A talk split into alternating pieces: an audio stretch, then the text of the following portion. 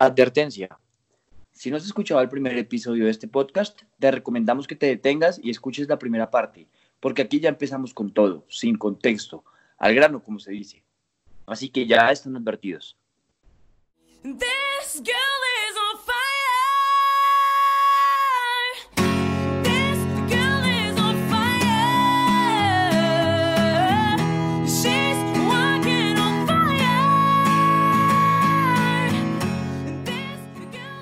En nuestro capítulo anterior, Fanny Cornejo nos contaba que ella no sabía que habían primates en Perú, pero al final se terminó enamorando de ellos y también del trabajo con las comunidades. Pero hay que decir que un consejo de un mentor suyo la dejó pensando sobre el oficio de ser primatóloga aquí, en América Latina o en cualquier lado del mundo. Yo recuerdo cuando uno de mis mentores, que es el doctor Eckhart Hyman, eh, lo conocí muy temprano cuando yo era estudiante y conversábamos. Y él me decía, yo no quiero que nadie sea primatólogo, porque ¿de qué vive un primatólogo? ¿Quién le va a dar trabajo a un primatólogo? Cuando tú ves en el periódico un aviso, se necesita primatólogos. Entonces, él siempre me mostraba su preocupación de que él hacía cursos de primatología en la selva de Perú y donde iban muchos estudiantes peruanos y de extranjero.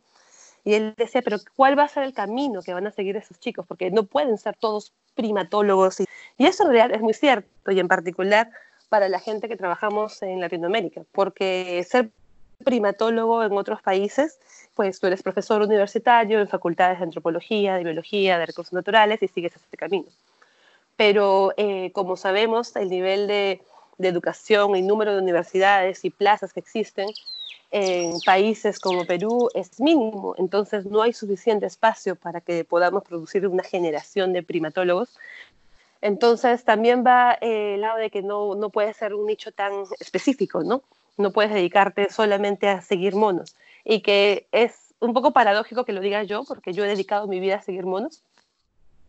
Cuando Fanny empezó a trabajar con monos nocturnos, tuvo una gran fascinación por ello, aunque en este tipo de trabajo no todo era bueno una de las cosas que más me sorprendió fue la, existencia de unos monos que salían de noche, ¿no?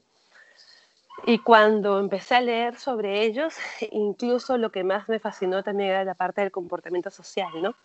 Que son monógamos, que el cuidado parental lo realizan tanto el macho como la hembra y que es más, gran parte del cuidado parental lo realiza el macho. Entonces me pareció, esto es perfecto. Hay aquí equidad de género, es justamente lo que me encanta, va a ser mi modelo a seguir de esa manera eh, me interesó mucho y también un poco en el tema del red. Y en realidad, eh, de alguna forma, también se convirtió en una de, de los primates más fáciles de estudiar para mí en comparación con otros primates diurnos, porque mucho el trabajo que yo empecé a hacer tenía que ver con demografía y con genética. Entonces tenía que contar individuos y tenía que conseguir muestras. Y los monos nocturnos tienen esta característica particular en especial los que viven en la parte más andina, que es donde ellos duermen durante el día y retornan durante la noche. Y estas madrigueras, en partes andinas, en algunos de los lugares donde trabajo, una pareja, una familia de modos nocturnos puede estar en el mismo árbol por hasta más de 11 años, que es lo que tenemos reportado hasta ahora. Y la verdad, a mí siempre me ha en realidad no siempre, pero cuando tuve mi primera exposición a la naturaleza, creo que fue en parte por la, la mística que tenía mi mamá, que ella siempre hablaba mucho de la Pachamama, de la naturaleza, siempre me decía que, que hay que pedirle permiso a la naturaleza cuando uno entra. Entonces, siempre me, la naturaleza me parecía a mí un lugar que te daba la bienvenida. Y, y eso fue interesante y lo menciono porque trabajar con modos nocturnos es trabajar de noche y he tenido a lo largo de los años trabajando con estos monos varias experiencias negativas con, con poblaciones locales respecto al hecho de que una mujer quiera irse de noche a buscar monos. Pues eso habría pues todo el imaginario local al por qué está haciendo esto, ¿no? O sea, he sido desde bruja que iba a pactar con el diablo hasta este, seductora que se quería ir a encontrar con sus amantes, ¿no? Porque salía de noche. Entonces ahí eso siempre me causaba mucha gracia, pero en general para mí el bosque, la naturaleza, siempre, la selva me daba mucho respeto, pero también siempre me sentía muy siempre me siento muy acogida, ¿no? Que es un lugar en el cual pues es maravilloso, ¿no? Sentir todo, oler, escuchar. Pero esa concepción del lugar de la mujer en la selva no solo es de las comunidades. Es el día a día, ¿no? Que, que se vive simplemente ser mujer. En el hogar donde yo crecí era un hogar igualitario, al punto que yo no me di cuenta que el mundo era tan machista, que la sociedad donde yo crecí era tan machista hasta cuando salí de la burbuja del hogar y estuve ya en la universidad. Entonces eh, fue interesante porque pienso que esto me había dado cierta inocencia para no darme cuenta cuando estaba siendo discriminada. Una de las primeras anécdotas que, que tengo al respecto es cuando estaba en mi primer viaje de campo con un profesor que me estaba contando, ¿no? Su hija eh, quería ser bióloga, pero él no quiso y estudió otra cosa. Y yo le pregunté, ¿pero por qué no fue bióloga? Y él me respondió, ah, porque la biología no es para mujeres. Y yo estaba, ah, o sea, y yo era su practicante que estábamos viajando juntos y yo estaba estudiando biología. Entonces, increíblemente en el momento, esa conversación para mí no, no fue o no la sentí como un ataque o como una limitación. Simplemente me pareció, ah, ok, bueno. Y creo que tiene que ver mucho con, el que, con esta inocencia que podía tener yo respecto a esta sociedad machista.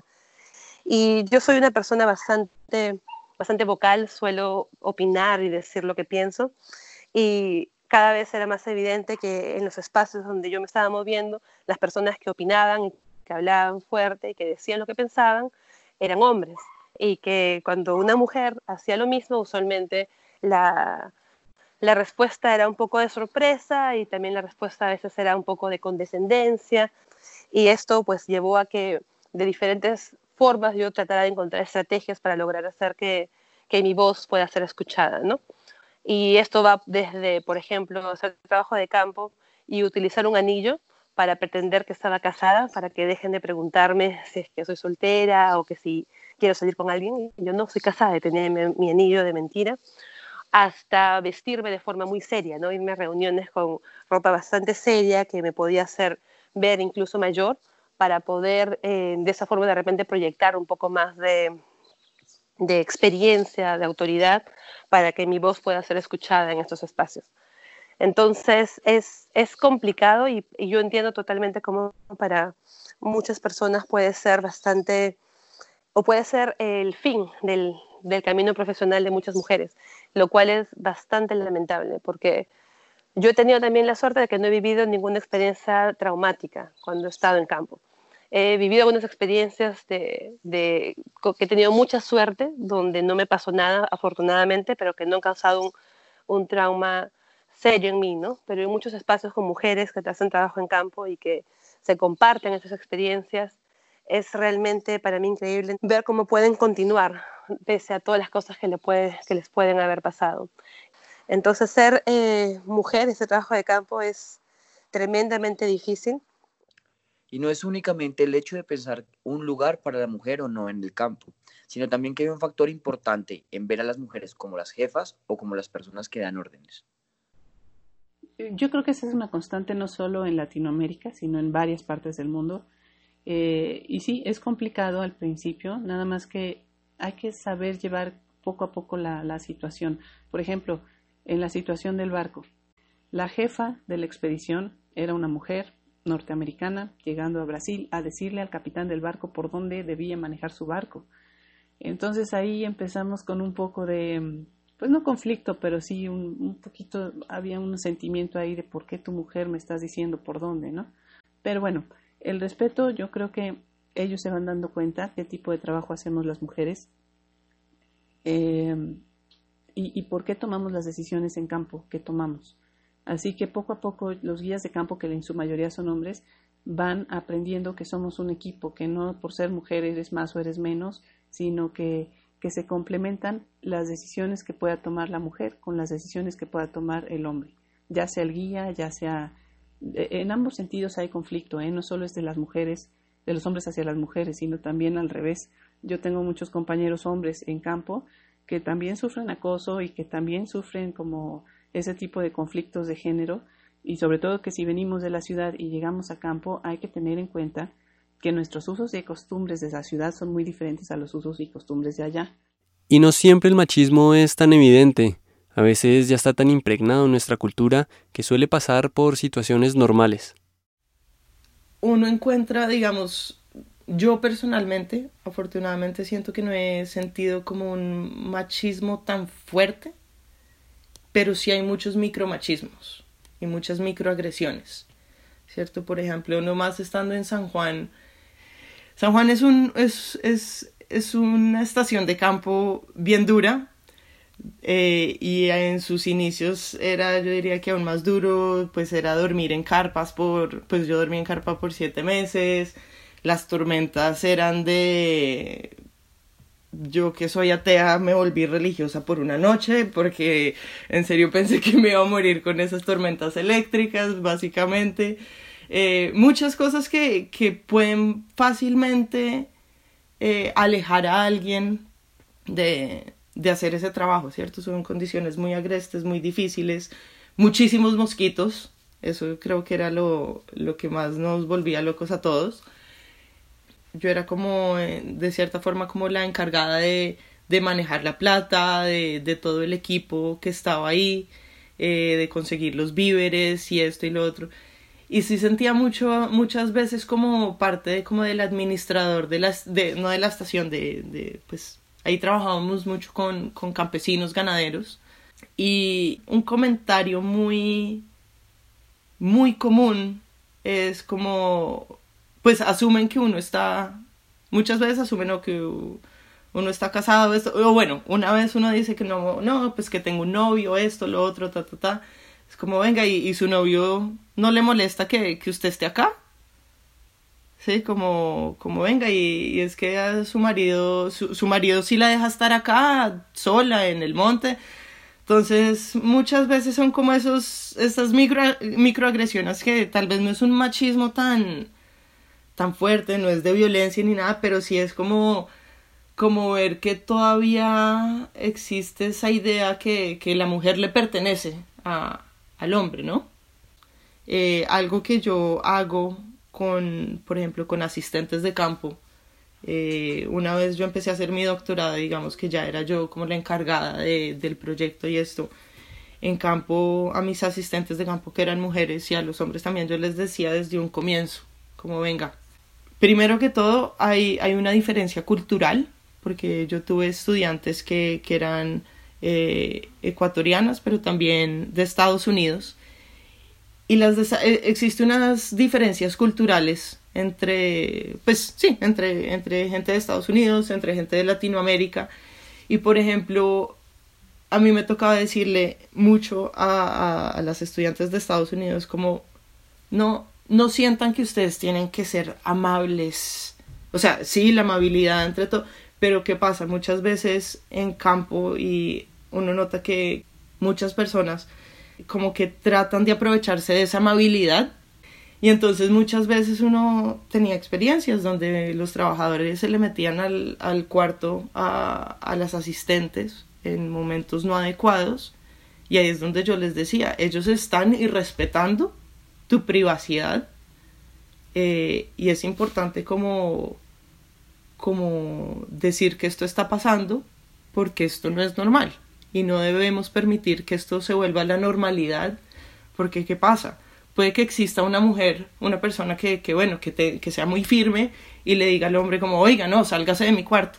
Pero hay muchas personas que se sienten incómodas haciendo eso. Entonces, mientras eso se siga permitiendo, pues la gente se va a seguir aprovechando.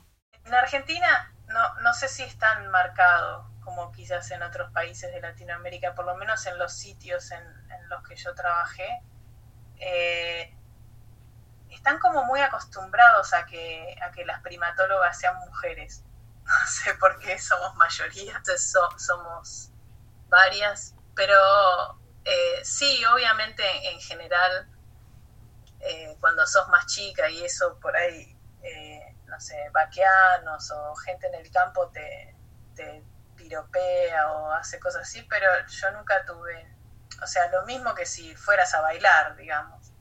No, no me parece que en este campo sea más el machismo que, que en cualquier otro contexto, no sé, caminando por la calle o saliendo o lo que sea. Tenés que enfrentarte, digamos, a los mismos intentos machistas que, que te enfrentas en, en, el resto de la vida en general. Aunque las cosas pueden cambiar, o al menos empezar a cambiar, como sucede con el equipo de parabiólogas de Tali, que por cierto, un parabiólogo, para quien no lo sabe, es alguien de la comunidad que se entrena para realizar las actividades biológicas de campo. Pero dejemos mejor que Tali nos cuente un poco. Eh, bueno, este concepto ya, ya se ha utilizado en algunos lugares, en algún, ahorita de hecho están creando ya redes de, de parabiólogos. Em, aquí en Ecuador, mi supervisor del doctorado, él empezó a hacer un taller eh, con, gente local en el año 2008, 2009, con 30 personas, ¿no? y de ahí aprendimos mucho, ¿no? Bueno, o sea, él aprendió mucho, de ahí me pasó esas, esas lecciones que el problema es que la gente local, bueno, súper padre, ¿no? O sea, se entrena, conoce qué es un mono araña, cómo seguirles, cómo usar un GPS, todo eso, pero y después ya no tiene trabajo. O sea, él lo que quiere también es trabajar, ¿no? Entonces, en el 2013, cuando yo comencé, yo dije, no, hagamos diferente. Entrenemos solamente a cinco personas, a cinco personas, pero bien entrenadas, o sea, realmente ponerle todo el esfuerzo para entrenarles una semana entera, ¿no? Y de ahí escogemos a tres para trabajar, ¿no? Y dejamos a dos como para los, los días que el otro no pueda, lo que sea, ¿no? Entonces, eh, o sea, claro, un parabiólogo es una persona local que se le entrena como asistente de investigación, pero lo que para mí siempre ha sido central es que ellos tengan un rol eh, súper importante en la investigación porque creo yo que muchas veces los biólogos de campo em, hay a veces una arrogancia, se podría decir, ¿no? De, de yo sé todo y usted nada más guíeme, ¿ya? Y a veces dejamos mucho de lado el conocimiento local, ¿no? Entonces, yo quería darle la vuelta a todo eso. O sea, yo quería realmente involucrarles desde la planificación del proyecto, ¿no? Dónde se podían hacer los senderos, que ellos tuvieran una, un, rol más importante, o sea, un rol crítico, ¿no? Que ellos, por ejemplo, sean, em, sean autores, ¿no? En las publicaciones, y creo que, creo que eso era como, o sea, creo que siempre ha sido como mi, objetivo con este proyecto, ¿no? O sea, que ellos se conviertan en realmente eh, autores y creadores de proyectos. Obviamente necesitan un montón de entrenamiento, igual nosotros, o sea, igual muchos biólogos, llegamos al bosque, no sabes caminar en el lodo, no sabes usar un machete, eh, te pierdes, o sea, ¿no? Entonces, yo siempre les digo a los muchachos eh, que es más bien es compartir información, compartir conocimientos, ¿no? Ellos te enseñan todo del bosque que ellos saben desde que son niños. Y bueno, tú les enseñas lo poco que has aprendido en la universidad, o, o sea, ¿no? Entonces es más bien como una, una experiencia de compartir conocimientos, ¿no? Entonces, eh, bueno, junto con esta familia yo empecé a crear este programa de, de parabiólogos que les llamamos a la gente local que está entrenada eh, como asistentes de investigación pero bueno, te digo, eso fue en el 2012, ¿no? Entonces, eh, de ahí seguimos, seguimos avanzando, como te contaba, en el proyecto. Y una, una persona que ahorita se ha vuelto una eh, inspiración, creo yo, para la, para la gente local, es Yadira. Entonces, Yadira eh, es la señora que al principio cocinaba, la que me recibió en su casa, básicamente, ¿no?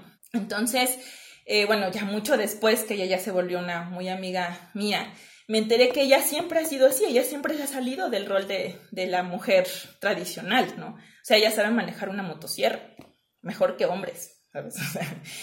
la gente a ella la veía como bicho raro muchas veces y cuando nosotros llegamos, Yadira dijo, oye, pero otra vida sí es posible, o sea, si hay, si hay mujeres que se meten al bosque, ah, pues yo me meto con ellas. Y Yadira empezó a meterse al bosque con nosotros, empezó a aprender del bosque.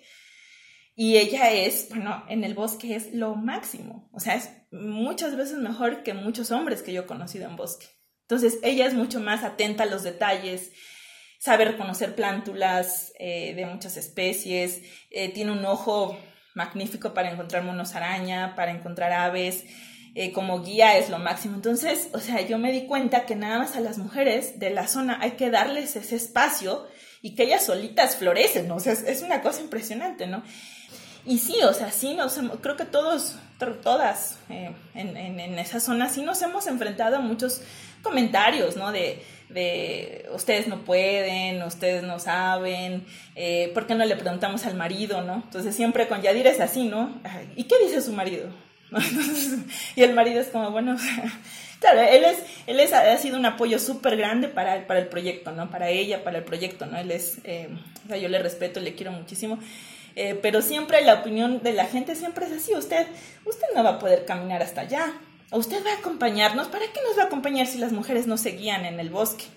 O sea, oiga, ¿no? Entonces sí, o sea, sí nos hemos enfrentado a muchas cosas, desde la familia mismo de ellas, que les dicen que es un trabajo raro, que, o sabes, o sea, ¿qué hacen ahí? Hemos tenido chicas que lamentablemente las parejas les han, les han em, presionado tanto, ¿no? Por celos, eh, pero bueno, eh, creo que como mujer eh, bióloga o para bióloga en campo, uno a veces tiene que trabajar el doble para que, para que se le reconozca, ¿no? y creo que, bueno, las chicas de mi equipo trabajan a veces el triple. este, em, y estoy muy orgullosa, ¿no? De la verdad de, de mi equipo. Bueno, creo que nuestras invitadas han dicho bastante desde los comentarios que a veces reciben en campo hasta los micromachismos que a veces son casi imperceptibles. Mm, puede que hayan dicho muchas cosas, pero realmente no lo han dicho todo. Hay algo muy importante que nos falta pero ya preguntarles. Bueno, eso es también muy cierto, pero creo que eso sería perfecto para cerrar con nuestra sección de El microscopio. Como ya lo pueden recordar nuestros oyentes, en esta sección del microscopio profundizamos un poco más en los temas o en las vidas de nuestras invitadas. Siento que hay una pregunta que todavía hace falta hacer a nuestras invitadas y es, pues, ¿qué le dirían o qué consejos pueden darle a esas personas o a esas mujeres que todavía están interesadas o quieren ingresar o irse por ese camino de lo que es estudiar primates? Que se puede, que hay que ser perseverante y paciente y quizás hay que bajar la cabeza algunas veces. Este, y por ahí no todo el tiempo se puede decir lo que uno piensa, hay que esperar el momento indicado. Es lo más lindo cuando, cuando empezás a, lograr los objetivos de lo que te propusiste, es algo que no tiene comparación. Eh, si realmente lo que les gusta es, es la primatología, que empiecen este, yendo como, como hice yo y como hizo un montón de gente de ayudante de campo, que empiecen a trabajar con, por ejemplo, otra persona que está haciendo el doctorado, etcétera, estar ahí, tomar datos, estar debajo de los monos, este, ayudar en, lo que es la preparación del campo o, en muchos casos nosotros como tenemos pocas especies y no están muy estudiadas, hay muchos grupos que recién los tenés que acostumbrar, ¿no? Y ese trabajo de acostumbrar al grupo a los seguimientos es tedioso, etcétera. Pero está bueno para hacerlo, para darte cuenta si realmente vas a tolerar ese tipo de estudios y es un formador, digamos, de paciencia, etcétera. Entonces, si, si pasás toda esa etapa y te gusta, bueno, entonces es que estás listo para hacer un doctorado, para seguir adelante.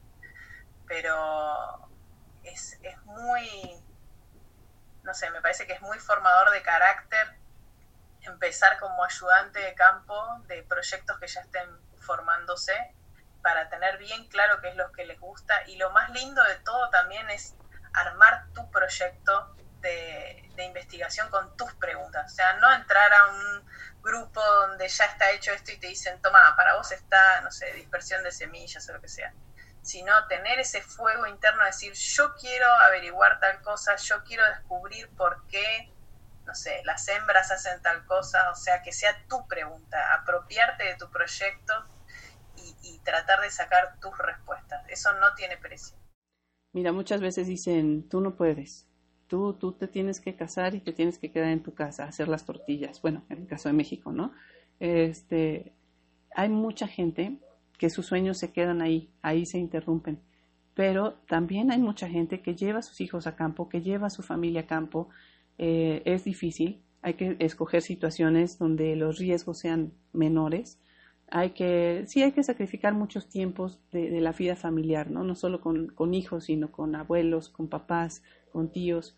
Em, pero a fin de cuentas yo creo que es una experiencia de vida. Yo me voy a campo y cuando regreso o sea, no sé, son, son vivencias que, que tus compañeros, tu familia, la gente de la ciudad, cuando uno regresa es un bicho raro. porque ellos no entienden la felicidad de que llovió un día y no sé, cosas que para ellos son tan normales y que uno en campo las vive como extremas, todas las situaciones, tanto de alegría como de tristeza, ellos no entienden eso porque no tienen ese acercamiento. Entonces nosotros siempre de campo regresamos con otra visión. Y, es difícil como mujer compaginar la vida familiar con la vida de campo, pero incluso eh, pues hemos hecho algunos talleres en, los congresos de primatología al respecto y sí hay opciones, sí hay opciones para, para ir eh, pues combinando ambas, ¿no? Tanto tu profesión como tu pasión. Mi primera recomendación para cualquier mujer que esté eh, deseosa de seguir un camino en ciencias y en particular en una eh, carrera que involucre trabajo de campo es que tienes que buscar aliados, aliadas principalmente, porque muchas veces para una mujer eh, te puedes sentir muy sola y que muchas de las experiencias negativas que uno puede pasar son únicas para ti, que te pasan porque, porque es tu culpa, porque tú estás haciendo algo mal. Entonces, afortunadamente ahora cada vez hay más espacios y yo aconsejaría a, a estas mujeres jóvenes a buscar ser parte de esos espacios de discusión para que desde temprano puedan entender que muchas de las cosas que les pueden pasar son porque lamentablemente es la sociedad donde vivimos pero no es porque ellas estén haciendo algo mal en el trabajo. Sé que suena un poco bastante negativo eh, este primer consejo que le daría a las mujeres que piensan seguir una carrera similar a la mía, pero pienso que es importante ser realistas y de que el mundo lamentablemente no va a cambiar de un día para otro y que estamos en una sociedad machista. Y luego también el tema de tratar de buscar la mayor cantidad de experiencias lo más pronto posible, ¿no? Participar en proyectos, ser voluntarias, o practicantes y conocer en, en su propia carne, ¿no? Lo que es hacer trabajo de campo, trabajar con comunidades, trabajar con monos, estar en el bosque y que eso pueda guiar si qué es lo que es para e, cada una de ellas. Y luego eh, la tercera cosa sería buscar rápido eh, poder hacer estudios superiores una vez que acaben el bachillerato, es decir, que hacer una maestría o hacer un doctorado y que no lo hagan con miedo. Y eso lo menciono porque en mi propia experiencia, cuando me fui a hacer el doctorado de Estados Unidos, yo tenía 28 años y en ese momento yo recuerdo que, tenía algunos profesores de Estados Unidos que me incentivaban, ya postula de una vez, que, que esperas y yo sentía, no, pero me falta más experiencia, tengo que publicar un paper más, o sea, como que según yo me faltaba, ¿no? Y cuando me fui a hacer el doctorado estaba eh, la gente de mi promoción de ingreso, eran mucho menores que yo, y tenían como experiencia en campo tres meses y cantidad de papers publicados igual a cero o uno. Entonces me hizo dar cuenta que a veces el filtro que nosotros mismos nos poníamos en Latinoamérica era como que, wow, es una maestría, un doctorado, hay que tener muchísima experiencia antes de poder hacerlo. Mientras que en los países que nos llevan pues tantos años de ventaja en promoción de investigación, es realmente uno de los pasos siguientes que se hace de forma natural si es que uno está buscando una carrera relacionada a ciencia o a la academia. Entonces, es eso, el, no, el no pensar que es algo súper lejano, súper complicado, irse a estudiar fuera. Bueno, yo, yo esto, esta profesión yo se la recomiendo a cualquiera que, que, que quiera seguirla, realmente es una profesión que es, es difícil, eh, pero creo que todo el esfuerzo siempre es bien recompensado, ¿no? Eh, y, y, o sea, hay que, hay que, ahora sí que hay que darle duro, ¿no? O sea, hay que estudiar, hay que, hay que seguir adelante, hay muchísimos obstáculos, ¿no? Desde no encontrar trabajo hasta, eh, bueno, todo lo que vivimos en campo en la conservación, que son, tú sabes, o sea, todas las amenazas que tenemos, concesiones mineras, etcétera, ¿no? que, amenazan siempre el hábitat de, nuestros primates favoritos. Eh, y siempre es, difícil, ¿no? Siempre este, este tipo de obstáculos, ¿no? Que siempre piensas que vas hacia adelante y de repente, ¿no? Pero, pero siempre es, es, es em, como se dice, siempre es una profesión que te deja contenta, ¿no? Que te deja que te deja feliz también en, en, tu vida, ¿no? Entonces yo sí recomiendo que, que, que, las chicas que quieran estudiar esto o que estén estudiando eso, que busquen seguir estudiando siempre, seguir preparándose, buscar todas las oportunidades que puedan para aprender más, para conocer más, para viajar más también. Que lo hagan, que no, no se dejen intimidar ni, ni por estos micromachismos de los que estábamos hablando, eh, que sepan que la comunidad de mujeres primatólogas es una gran comunidad. Eh, somos muchas mujeres primatólogas que, que no tengan miedo de, de, ir a campo o de, sí, de, de escribirnos. Muchas veces existen muchos miedos de, no, pero es que en este sitio eh, no sé cómo son las cosas, las diferencias culturales, esto, lo otro. Y es como en todo, hasta que uno no se bota al abismo, no lo sabe y digamos que, que a veces muchos de estos miedos son muchos imaginarios. Oportunidades hay, tómenlas. Eh, hay, digamos, hay, hay muchas personas que están buscando asistentes de campo, no solo en Colombia, en Ecuador, pero también en, en, en África, en Asia. Eh, y una cosa que, que pues le quiero decir a las, a las mujeres latinoamericanas y pues colombianas, ecuatorianas, en Latinoamérica en general, es que algo que, que yo me di cuenta estudiando afuera, nosotros tuvimos la gran fortuna de crecer en, un, en unos países que son mega biodiversos. El hecho de crecer en un país mega biodiverso nos da una experiencia que muchas otras personas no tienen, pero que muchas personas están buscando. Entonces, cuando hay personas que están buscando asistentes de campo, digamos que los asistentes latinoamericanos tenemos un gran plus en el sentido en que muchos de nosotros ya hemos trabajado en campo, ¿cierto? Ya tenemos como esa experiencia de campo que para muchas personas que que están buscando asistentes de campo quieren a alguien que ya lo haya vivido para saber que esas personas no van a botar la toalla, ¿cierto? Para saber que esas personas pueden lidiar con lo que es trabajo de campo, con lo que son los mosquitos, lo que es tener las botas pantaneras mojadas desde las 7 de la mañana hasta las 5 de la tarde. Entonces, como que esas cosas es algo que, que, que muchos investigadores están buscando. Entonces es aprovechar eso. Mil y mil gracias por escucharnos hasta el final. No olviden suscribirse en la plataforma en la que escuchan el podcast, para que cada vez que se suba un nuevo episodio lo puedan escuchar como recién salido del horno. Si tienen tiempo de dejarnos una calificación y poder retroalimentar nuestro trabajo, estaremos inmensamente agradecidos.